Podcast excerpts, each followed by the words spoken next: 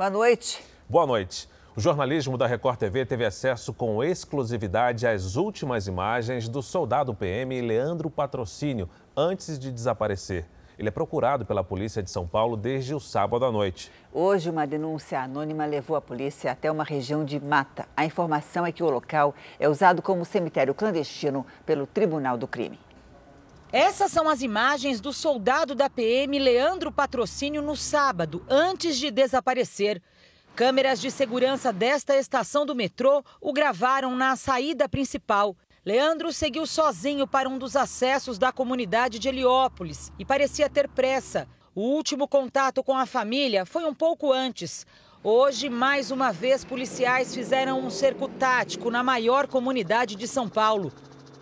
Viaturas e PMs de várias unidades da cidade se posicionaram em todas as entradas de Heliópolis. Enquanto investigam o paradeiro de Leandro Patrocínio, os policiais fazem a chamada Operação Sufoco. Patrulham dia e noite a comunidade para impedir a entrada e saída de drogas.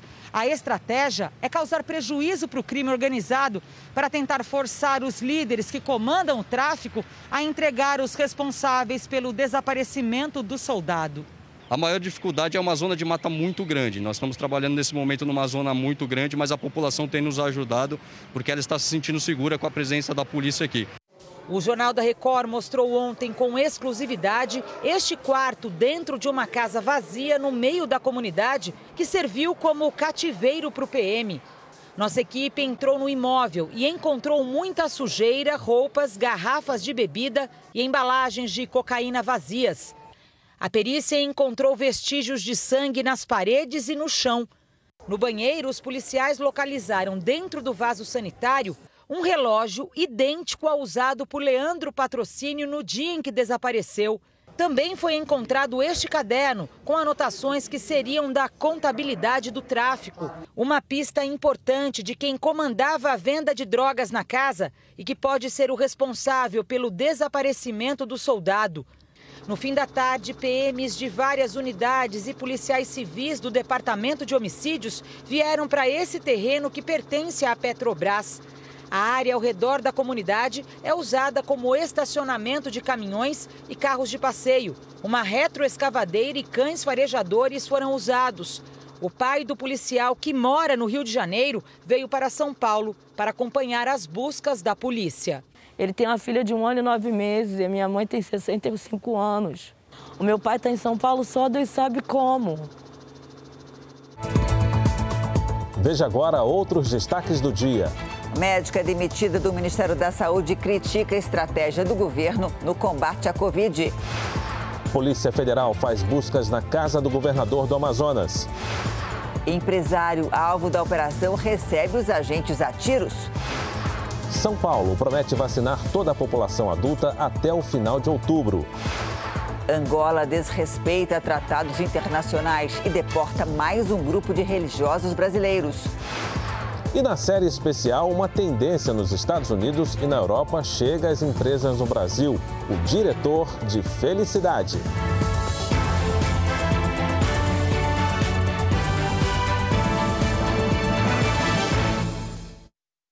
Oferecimento Bradesco. Experimente o futuro hoje.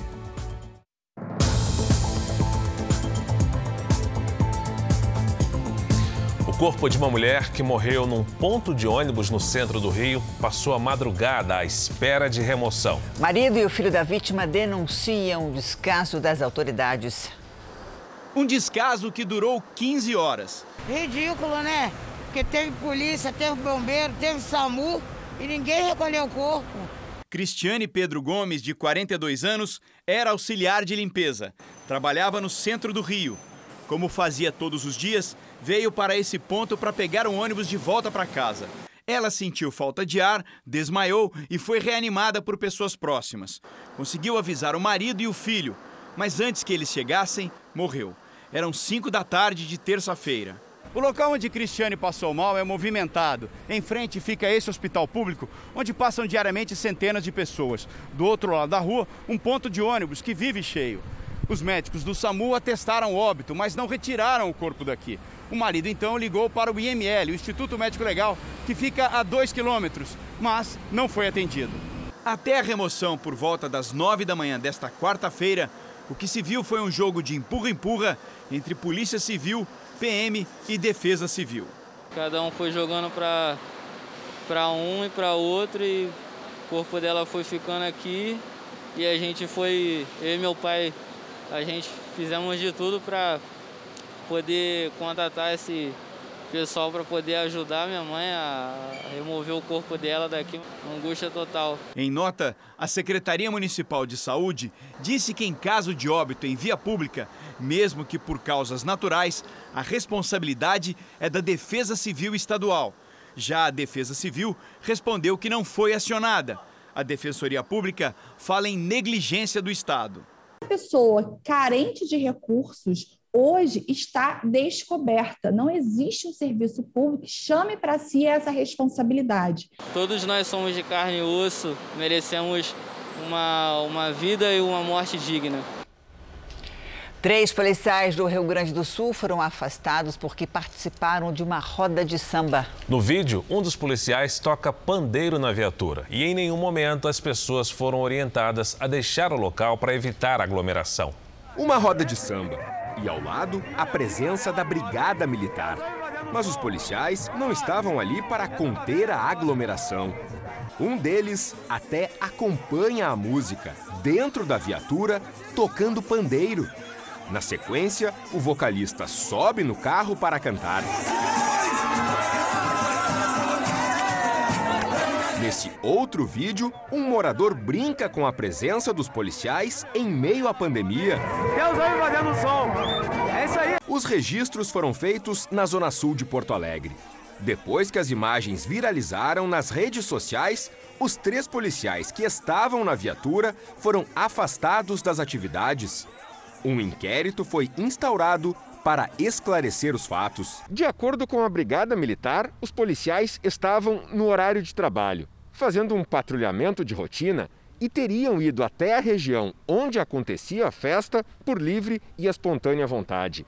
Ainda segundo a corporação, não houve nenhum chamado, nenhuma denúncia sobre a aglomeração no local. Em outras imagens, é possível ver a saída da viatura mas as pessoas que acompanhavam o show não foram dispersadas do local.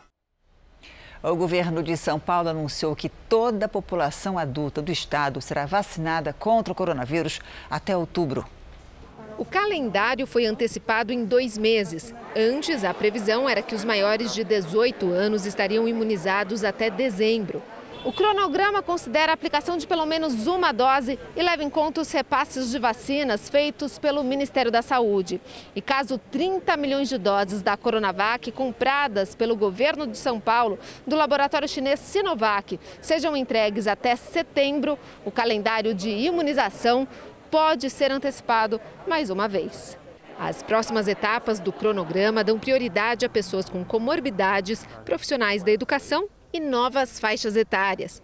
No próximo sábado, haverá o dia D da vacinação, em que postos municipais estarão abertos para vacinar aqueles que perderam o prazo da segunda dose. Aquelas pessoas com mais de 28 dias que não tomaram a vacina é, do Butantan e mais de 12 semanas que não retornaram para tomar a vacina da Fiocruz, que nesse momento correspondem a 444 mil pessoas, nós iremos fazer uma grande ação apoiando os municípios. Então, é um grande dia D, onde a gente espera que a vacinação ocorra e também o registro de doses, que porventura até o momento não tenha acontecido. A previsão é ter mais de 70% da população vacinada até setembro.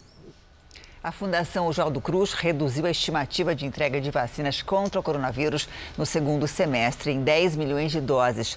Passou de 110 para 100 milhões. Segundo a Fundação, pode haver quebra no fornecimento da vacina por falta de insumos. Essa notícia chega no mesmo dia em que foi entregue à Fundação um lote de células para fabricar a AstraZeneca no país. A produção da vacina feita no Brasil deve ocorrer apenas em outubro. E o número de vacinas com entrega prevista em junho pelo Ministério da Saúde também caiu. Antes, eram quase 44 milhões de doses. Esse número foi para praticamente 40 milhões de doses, 4 milhões de doses a menos. A morte de um paciente com suspeita de Covid provocada pela variante indiana é investigada no Rio Grande do Norte. O homem tinha 29 anos e estava internado em um hospital da rede pública em Pau dos Ferros, interior do estado, desde o dia 25 de maio, com a suspeita de ter sido infectado com a variante indiana do coronavírus. O paciente trabalhava como vendedor ambulante em vários estados do Nordeste. Ele esteve recentemente no Maranhão, onde foi registrado o primeiro caso de contaminação da cepa indiana aqui no Brasil. O que temos é um único é, é, caso que está sendo investigado. Né? É, o paciente ele veio a, a óbito, né? E é um, é um paciente, era um paciente sintomático é, jovem. Os exames que devem confirmar a causa da morte foram encaminhados ao Instituto Evandro Chagas, no Pará, com pedido de urgência nos resultados. Se confirmado, esse seria o primeiro caso de morte decorrente da variante indiana no país. As autoridades sanitárias seguem em alerta. Especificamente nesse caso, que ainda está em investigação, ele circulou em área onde tem casos confirmados. E isso pode ter contribuído para que, mesmo sem comorbidades, ele tenha ido a óbito. Vamos aos números de hoje da pandemia. Segundo o Ministério da Saúde, o país tem 16 milhões 720 mil casos de Covid-19. São mais de 467 mil mortos. Foram 2.507 registros de mortes nas últimas 24 horas. Também entre ontem e hoje, 100 mil pessoas se recuperaram. No total, são 15 milhões 168 mil pacientes curados e mais de 1 milhão e 84 mil seguem em acompanhamento. E você vai ver daqui a pouco. A médica demitida do Ministério da Saúde critica a ação do governo no combate ao coronavírus. E na série especial, em tempos de pandemia, surge um novo cargo nas empresas: o diretor de felicidade.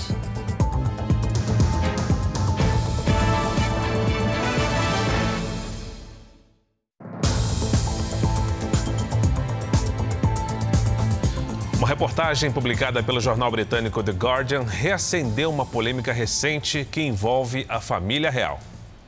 Trechos de documentos confidenciais de 1968 obtidos pelo jornal revelam que não era prática nomear imigrantes não brancos ou estrangeiros para funções administrativas. O Palácio de Buckingham não respondeu ao jornal sobre a possível proibição e nem se tal prática teria sido revogada. Afirmou apenas que desde a década de 90 há registros de minorias étnicas empregadas. A publicação acontece meses depois de Meghan Markle, casada com o príncipe Harry, afirmar que um integrante da família real havia se preocupado com a cor da pele do primeiro filho deles, nascido em 2019. Em Israel, a oposição fechou um acordo com partidos políticos para formar um novo governo. Com isso, o primeiro-ministro Benjamin Netanyahu deve deixar o cargo. O parlamento israelense vai se reunir nos próximos dias para confirmar a nova coalizão. Pelo acordo anunciado hoje, Naftali Bennett deve assumir o posto de primeiro-ministro por dois anos e depois será substituído por Yair Lapid, que ficaria no cargo por mais dois anos. Com isso, o atual premier Benjamin Netanyahu pode deixar o cargo depois de 12 anos no poder. O parlamento ainda elegeu hoje o novo presidente do país, o trabalhista Isaac Herzog. Veja a seguir: polícia faz buscas na casa do governador do Amazonas e um dos investigados recebe os agentes a tiros. E na série especial, a pandemia acelera as mudanças no mundo dos negócios. Empresas investem no sorriso dos funcionários.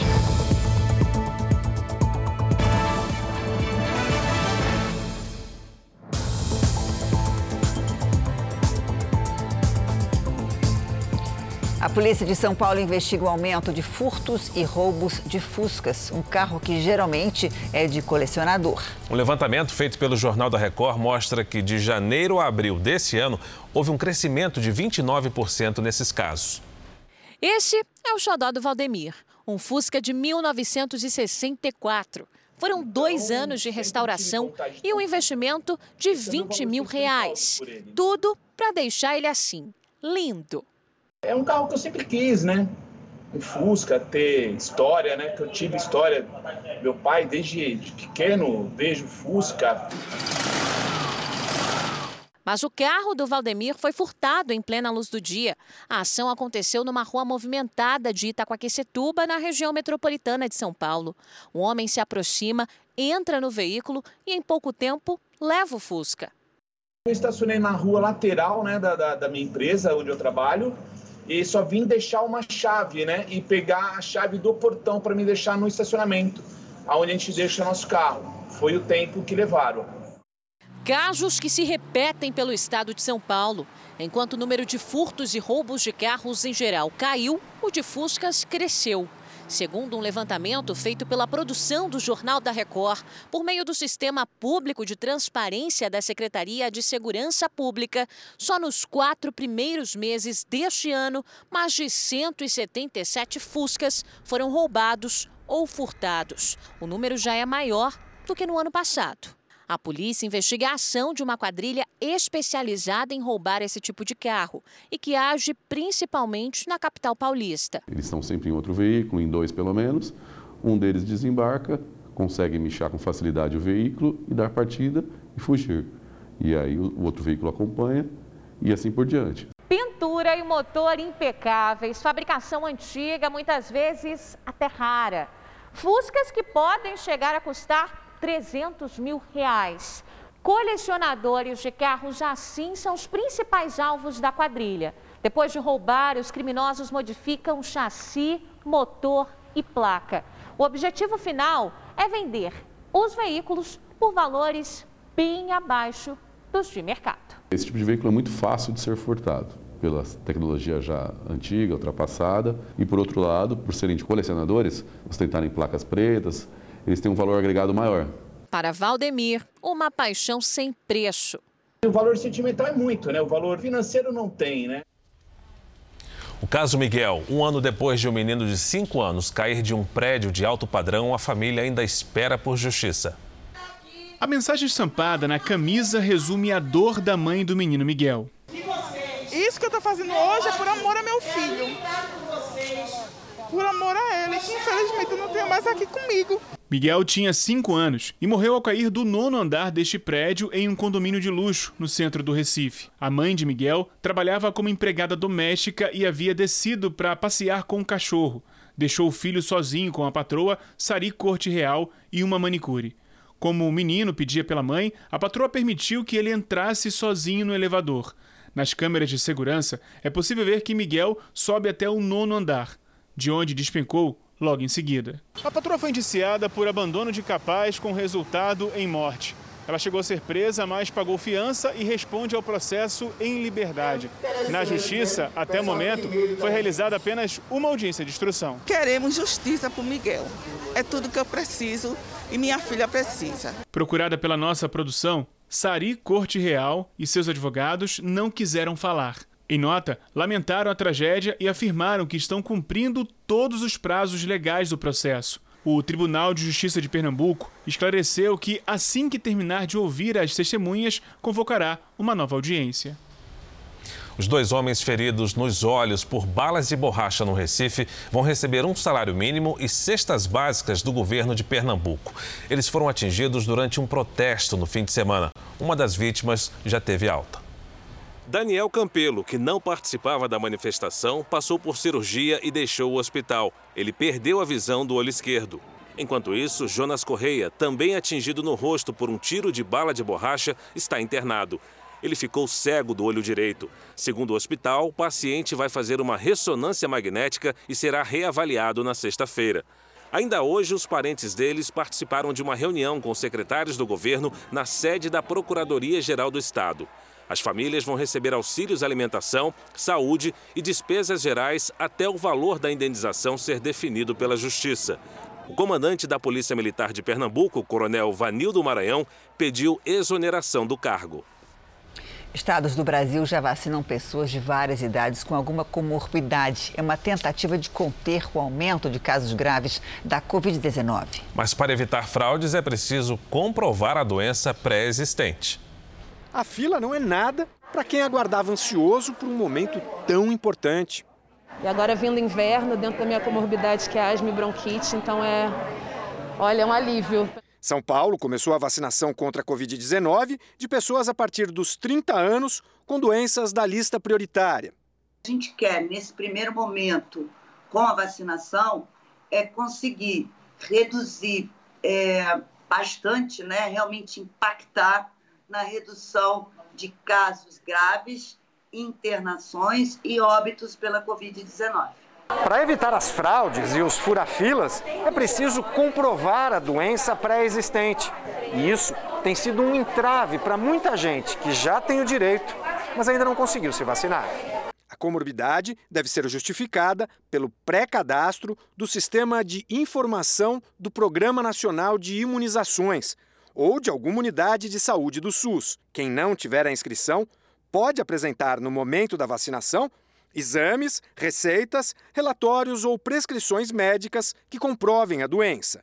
Jéssica tem 30 anos, nasceu com talassemia maior, uma espécie de anemia crônica. Ela já poderia ter se vacinado, mas como o tratamento é apenas com vitaminas que não necessitam de receita e ela não guardou nada que comprove a doença, teme ter de passar por uma maratona para conseguir a imunização.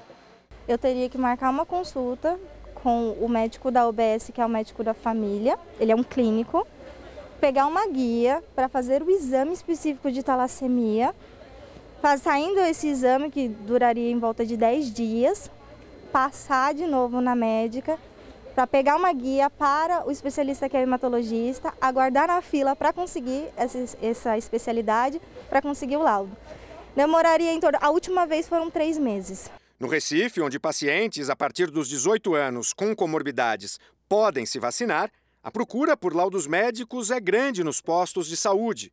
Só que nem sempre o resultado é o esperado. Faz 13 dias que eu estou precisando, né, de tomar essa vacina, porque eu sou diabetes, pressão alta. São Paulo registrou hoje um caso de pessoa infectada com o chamado fungo negro. Outros dois pacientes são investigados, mas, segundo especialistas, não há motivo para pânico. O paciente é jovem, entre 30 e 40 anos, sem comorbidades e que se curou recentemente de uma infecção moderada de Covid-19. Ele está internado no Hospital das Clínicas, onde vai fazer o tratamento para eliminar o fungo. A mucormicose ficou conhecida por fungo negro. É uma doença rara que deixa manchas escuras e provoca necrose na parte infectada. Ela atinge principalmente a pele, as vias respiratórias, pulmões, boca e cérebro. Ela não é transmissível entre pessoas. Depois que a, que a Covid se resolve, né, especialmente em pacientes que têm uma outra comorbidade, como diabetes, por exemplo, é um motivo de preocupação porque a gente tem que encarar isso não como uma nova doença, mas como mais uma complicação da Covid-19. Então, o que a gente tem que fazer é evitar contrair o coronavírus. É isso que é fundamental. Os fungos precisam ter um ambiente favorável para a proliferação, como pacientes com alguma comorbidade. Os especialistas pedem calma e que as pessoas mantenham a saúde em dia. É que a mucormicose ela já estava aqui, ela não veio da China, não veio da Índia. Nós já temos casos de mucormicose. Felizmente, eles são poucos, são casos mais raros. Não é motivo para pânico de jeito nenhum, não é motivo para desespero das pessoas, inclusive os diabéticos. De acordo com o Ministério da Saúde, ainda não há confirmação de casos da doença relacionados à Covid-19 no Brasil e nem com as variantes do vírus. A NASA anuncia duas novas missões para Vênus. Dois robôs serão enviados para estudar a atmosfera e a geologia do planeta. A NASA voltou as atenções para Vênus depois de evidências de micro-organismos na superfície. A CPI da pandemia ouviu hoje a médica Luana Araújo. Ela foi secretária de enfrentamento à Covid e ficou pouco mais de uma semana no Ministério da Saúde. Foi um depoimento crítico às posições do governo no combate à pandemia. Ela atacou a ideia do tratamento precoce e também a demora para o começo da vacinação. A infectologista afirmou desconhecer a razão de não ter sido efetivada.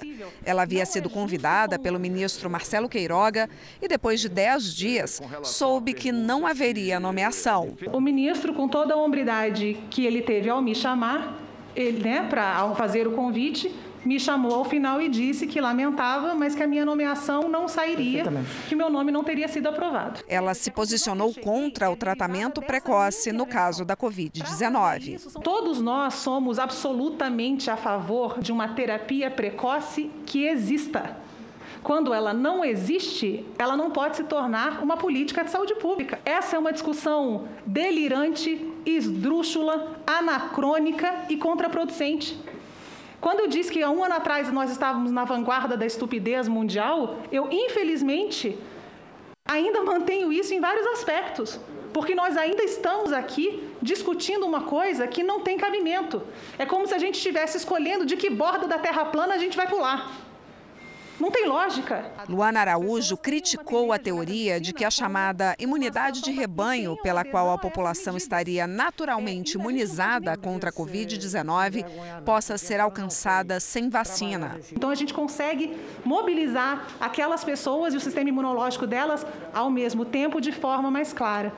Então, é, e outra, né? A gente atinge a imunidade de rebanho com a vacinação sem sofrimento.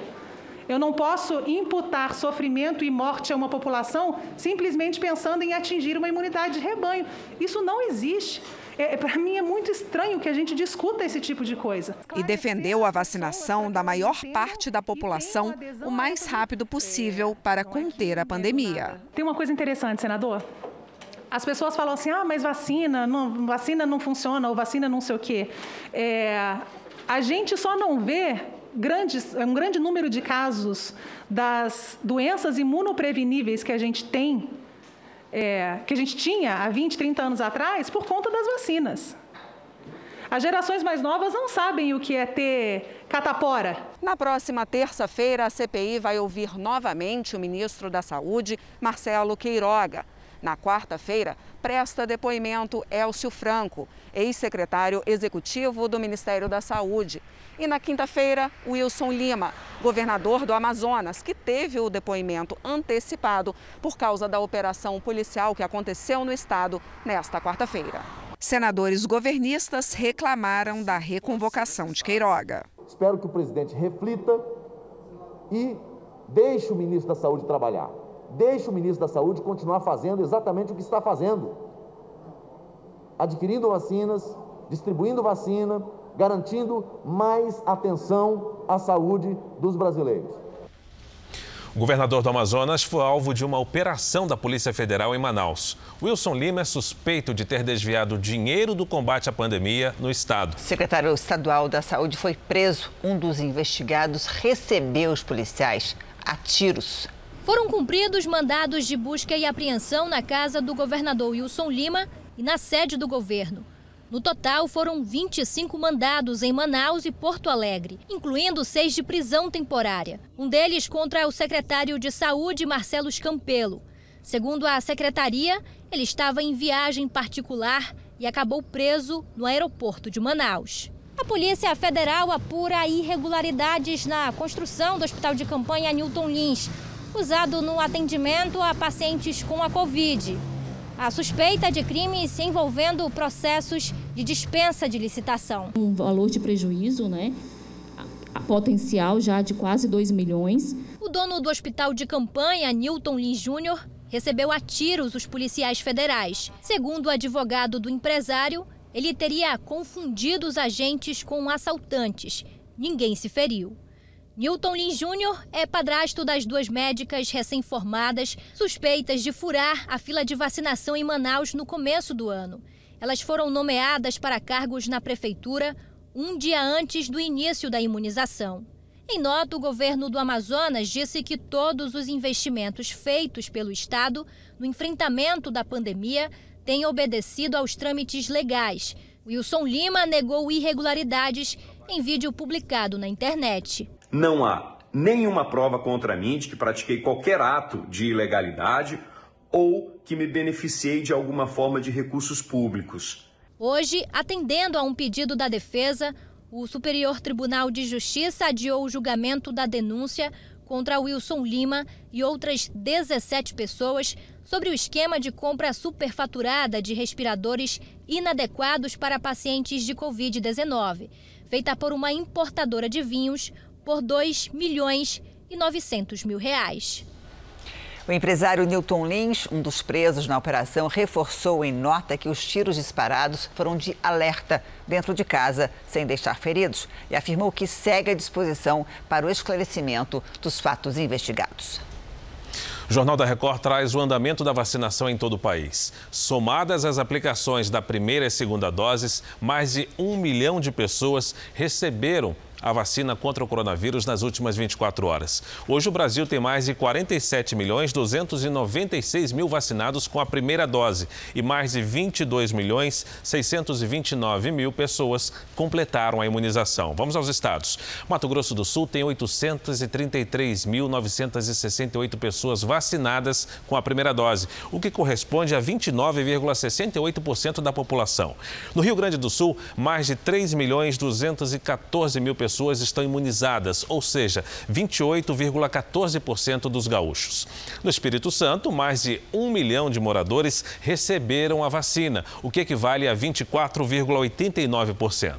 E São Paulo tem mais de 11 milhões 865 mil paulistas imunizados, correspondente a 25,63%. No portal r7.com, você pode acompanhar a situação de todos os estados nesse mapa interativo. A ministra Carmen Lúcia do Supremo Tribunal Federal autorizou a abertura de um inquérito contra o ministro do Meio Ambiente, Ricardo Salles. O Jornal da Record vai a Brasília com as informações da repórter Lívia Veiga, que explica se a ministra atendeu ao pedido da Procuradoria-Geral da República do dia 31 de maio. É isso mesmo, Lívia? Boa noite. Oi, Fara, boa noite para você, boa noite a todos. Exatamente isso, a ministra Carmen Lúcia atendeu a um pedido da Procuradoria-Geral da República do dia 31 de maio. A PGR se baseou em uma notícia-crime por suposta tentativa do ministro de atrapalhar investigações sobre a maior apreensão de madeiras no país. O STF quer apurar se Ricardo Salles dificultou a fiscalização ou atrapalhou a investigação.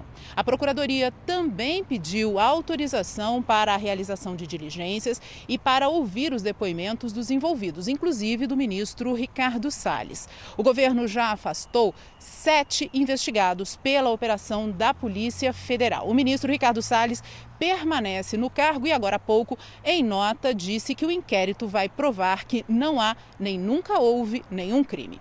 Janine Fara.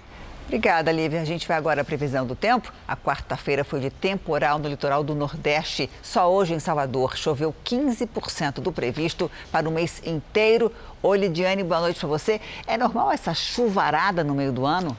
É, no litoral do Nordeste é assim, viu, Janine? Boa noite para você, para o Fara, para todo mundo que nos acompanha. Nesta época do ano, os ventos úmidos do mar são mais presentes e isso mantém as nuvens carregadas.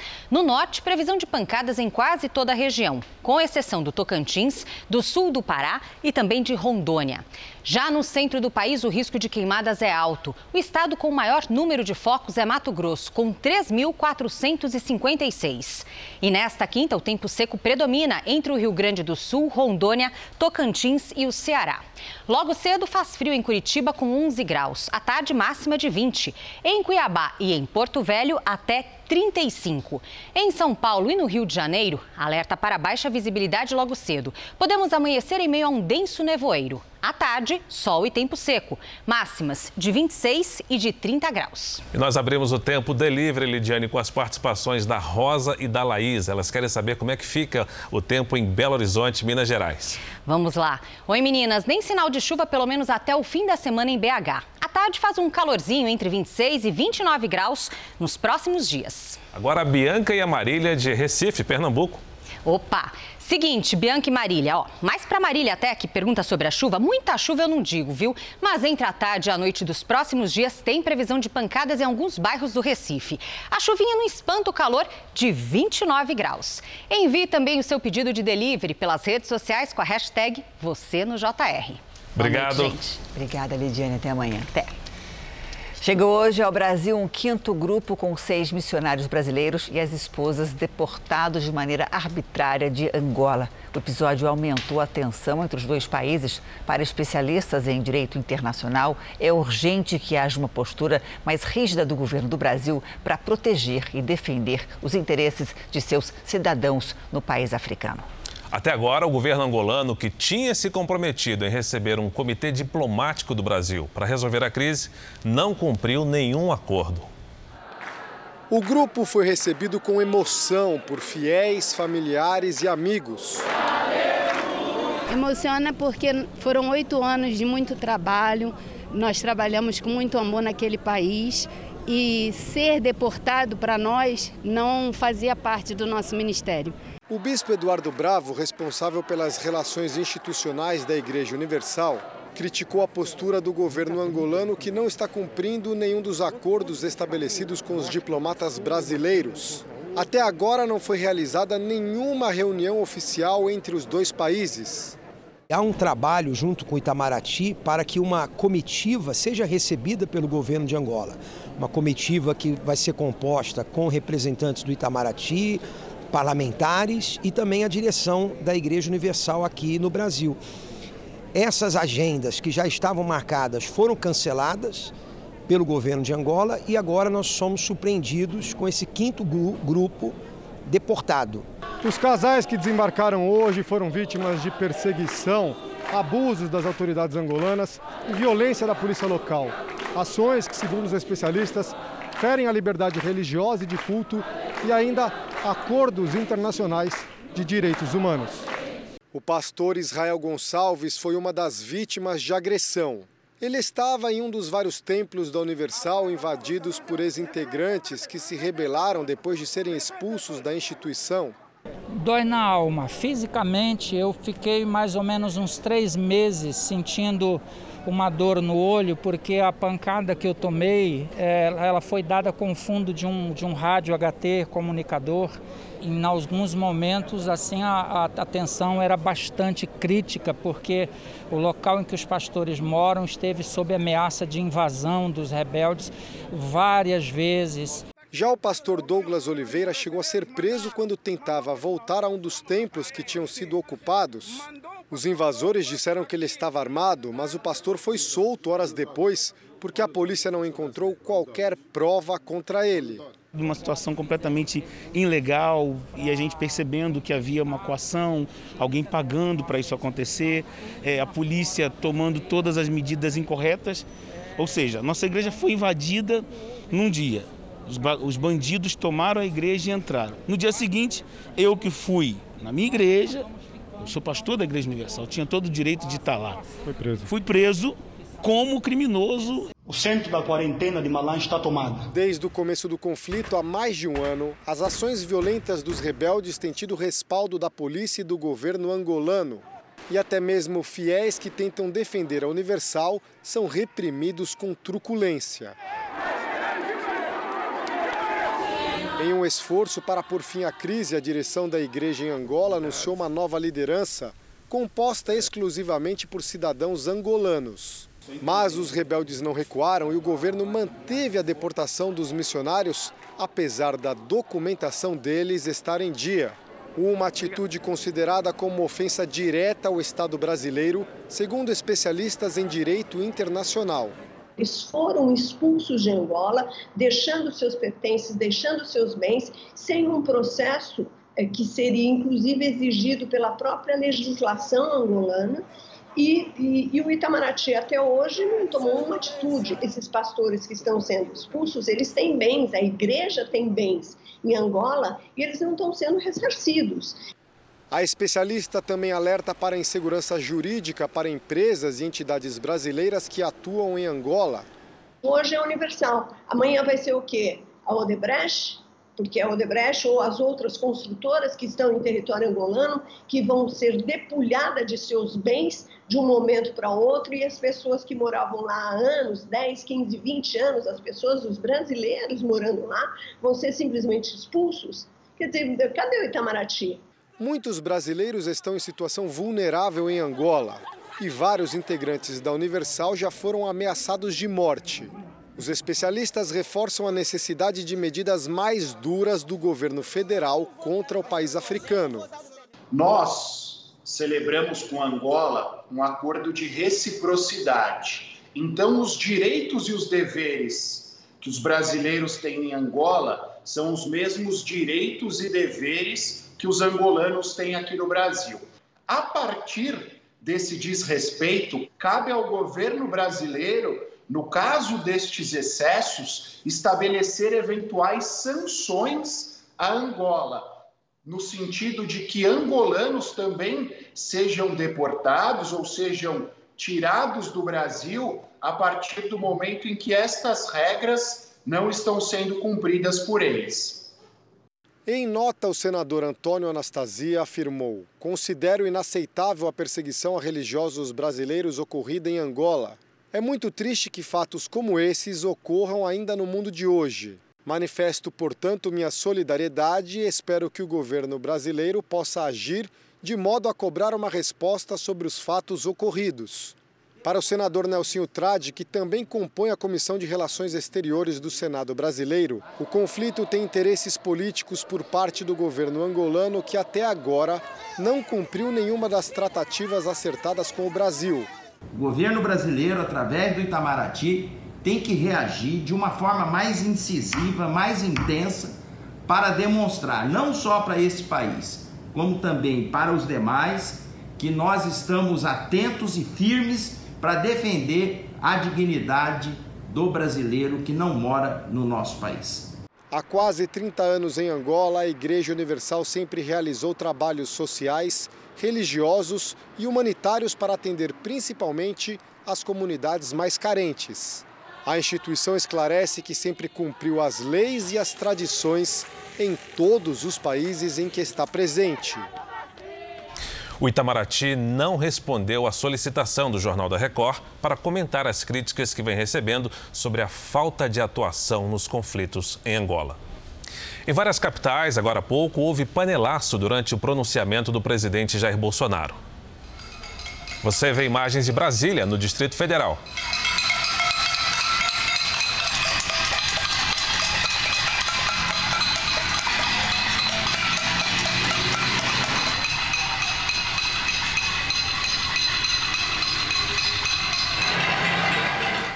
Capital paulista também foram registrados panelaços. Assim como em Fortaleza, no Ceará.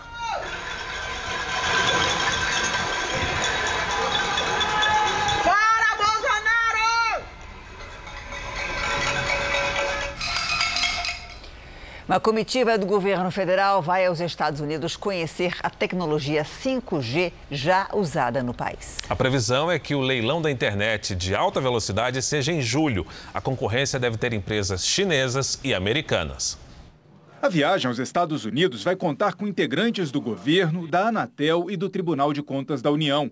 O grupo quer conhecer órgãos de informação do governo americano como o Departamento de Defesa e a CIA, e se reunir com investidores que oferecem a tecnologia. O edital está em análise pelo tribunal. Os conselheiros ainda têm dúvidas sobre a exigência de que as vencedoras da disputa financiem a criação de uma rede privativa do governo e a ampliação das redes de fibra ótica para o norte do país. O jeito vai fazer com que o próprio TCU, com ministros e técnicos, possam ir lá e acompanhar a rede privativa e tentar entender algumas dúvidas que eles têm em relação a esse processo, entre outros. Essa viagem é exatamente para que a gente possa dar celeridade ao leilão. China e Estados Unidos rivalizam na implementação da tecnologia 5G em diversos países e também no Brasil. O senador Flávio Bolsonaro, que integra a Comissão de Finanças do Senado, vai participar da comitiva. Com a pandemia, um cargo que já era uma tendência nos Estados Unidos e na Europa se fortaleceu ainda mais. E para garantir bons resultados, é só acionar o diretor de felicidade.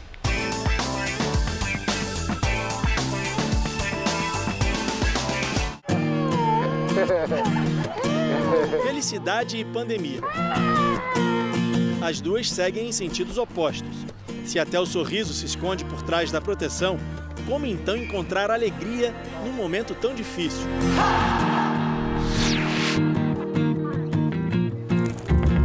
Ela pode estar nas ações, nas reações, nas transformações. E isso inclui o ambiente de trabalho.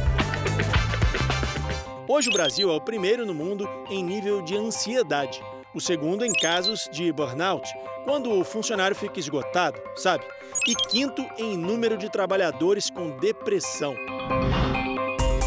Doenças que se refletem na produtividade e que poderiam ser prevenidas por um profissional novo na praça, o diretor de felicidade.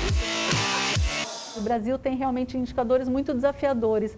Então, eu acho que está na hora de não esconder mais o tema e sim de olhar o tema e achar ele como uma oportunidade. Porque, no final, uh, pessoas felizes são mais criativas, são mais engajadas e trazem muito mais retorno para a empresa. Segundo os especialistas, a pandemia obrigou empresas a se adaptarem rapidamente a uma nova realidade. O distanciamento social, para evitar o contágio da Covid-19, exigiu muito de todos, empresas, equipes e funcionários. Durante a pandemia, a gente viu uma situação muito grande de estresse. Todo mundo precisou se adaptar. Trabalhar em casa não é algo fácil, né? Parece bonito e, parece até agradável, mas não é. Você tem filho, você tem marido, você tem uma rotina, de repente está todo mundo dentro de casa e aí? O que é que você faz com isso? Então, isso foi muito novo para as organizações, foi novo para os colaboradores e organizar essa logística toda e ainda manter a saúde mental das pessoas foi um desafio. A felicidade pode estar nas pequenas coisas, dizem os especialistas. Encontrar a beleza na nossa rotina é um exercício diário. Não é difícil quando se trabalha num lugar como esse. A natureza se renova e durante a pandemia isso aconteceu ainda com mais intensidade. Mas e quando o trabalho acontece num ambiente como esse? Barulhento, sem muita cor, com pouca interação entre as pessoas, onde quase todo mundo está assim, cheio de proteção, quase ninguém consegue se ver. Aí, encontrar a beleza na rotina cansativa do trabalho diário recebe ajuda profissional. A ajuda de gente como a Ana Paula, a diretora de felicidade da empresa. Sejam bem-vindos a mais um Café com RH. Então é a oportunidade que vocês têm de estar diretamente com o RH e poder tirar dúvidas de qualquer assunto, dar sugestões. Ana trabalha no setor de recursos humanos de uma fábrica em São Paulo e tem como principal função fazer os funcionários felizes. Falar de felicidade quando é, é numa empresa que é novidade, você vai ter dificuldades. As pessoas vão falar: o que, que é isso? né? Você feliz, que história é essa, né?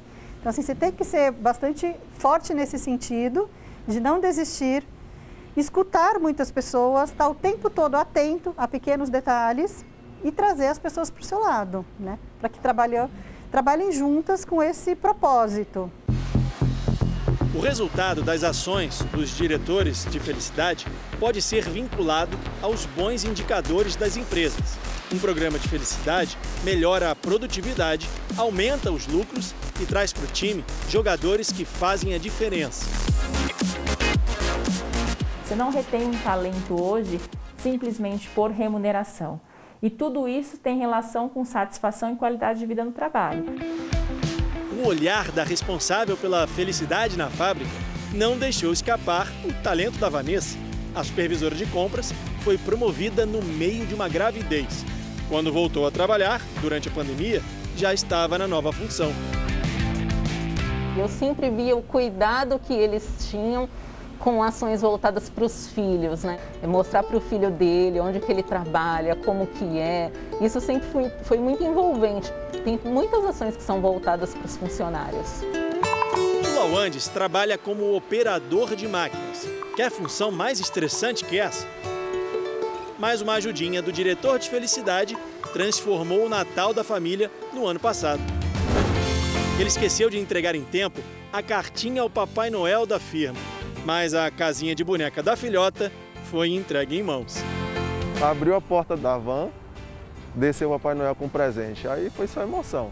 A gente tem que estar tá bem no trabalho, não tem que procurar trabalho, a gente tem que procurar um emprego. Que o emprego é que você vai fazer com gosto. Só gratidão.